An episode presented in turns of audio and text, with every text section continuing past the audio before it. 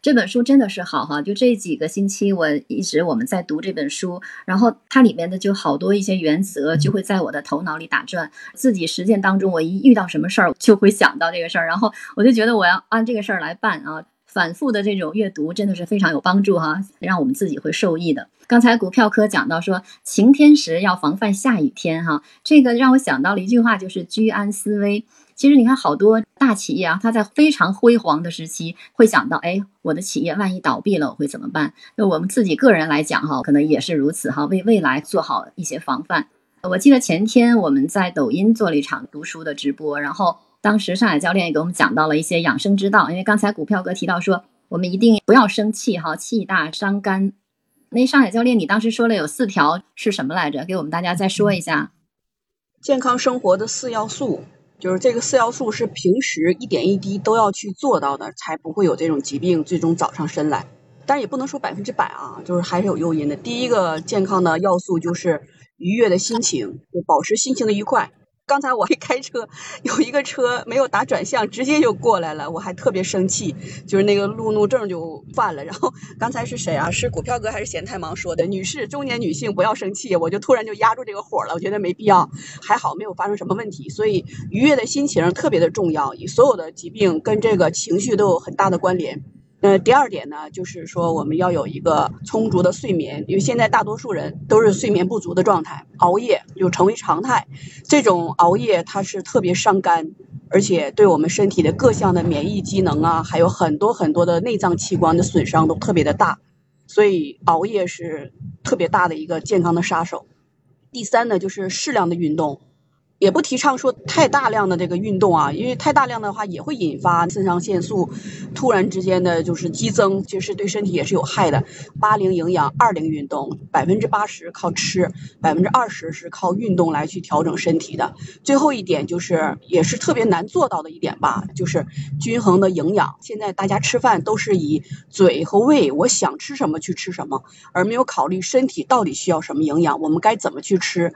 所以我觉得最后一点是，大家应该是从理论上或者从专业上刻意去学习的。其他几个方面呢，只需要通过我们的意志力和自己的生活习惯的改变就可以做到。所以我觉得健康四要素吧，应该贯穿我们人生的始末，就是从小就有这种健康的意识，长大以后才不会成为这种所谓的过劳死啊，或者其他这种健康疾病，包括癌症的威胁，会远离这些健康的问题。这是健康的四要素。感谢尚雅教练哈，心情、睡眠、运动、营养，我们记住了。我们每个人尽力去要求自己吧，在这一方面哈。然后我相信大家可能都会有所受益啊。感谢尚雅教练，感谢股票哥，闲得太忙，也感谢国药师，他们刚才的讨论对我来讲是印象深刻哈，会对我很有帮助。不知道大家是不是这样的？其实我就想补充一点，刚才股票哥、前天忙都讲到了保险的问题。我觉得作为企业经营者，在考虑经营的风险的时候，应该给员工去上一些保险、医疗的啦，或者是什么样。因为现在意外的保险也比较便宜，没有多少钱的费用，团体险的价格不是很高，就是对企业成本来说的话，它是比较。能够去接受的。另外一点的话，对于员工的话，一旦真的出现意外、疾病死亡或者是意外死亡的话，其实都是一个很好的补充，就不必要说是那么漠然的去处理这件事情，就让我们大众都很难去接受。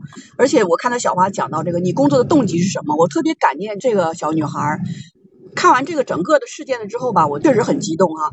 我觉得这个女孩她是因为为了把她父母的这个压力减少，她助学贷款一年八千块钱嘛，她工资现在还不低呢，就接近一万块钱。她为了工资在这么拼命努力，是为了减轻她父母的还债的压力啊。我觉得这个孩子特别孝顺。这种感动之余吧，我就想啊，作为企业的话能做什么啊？企业应该保护员工的身体的健康，才能为企业做更多的事情。第二点的话，企业在经营的时候要考虑自己的风险。那么死一个员工的话，对企业的风险确实特别特别大。后续这个公司能不能经营下去，我都不得而知。但是这件事情，就是正在加班的人或者没日没夜的在拼命努力工作的人，应该去放下一段时间去保护自己的身体健康。所以很多时候的话，我觉得企业更应该做的事情，在有能力的情况下，为员工去上一些团体保险，来规避自己的这种用人风险，也来去增加员工的一种保障。我觉得这是一个方法之一。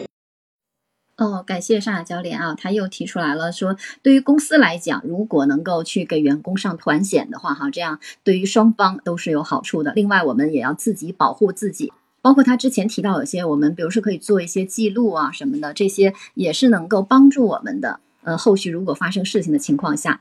而大家知道，劳动法本身它是有规定的哈，用人单位如果因为生产经营的需要，那么经与工会和劳动者协商之后，可以延长工作时间，但是一般每天不超过一小时。如果因为特殊需要，那么可以呢延长到不超过三小时，每个月不能超过三十六小时哈。所以这些都是有明文规定的，大家记得如何去保护自己。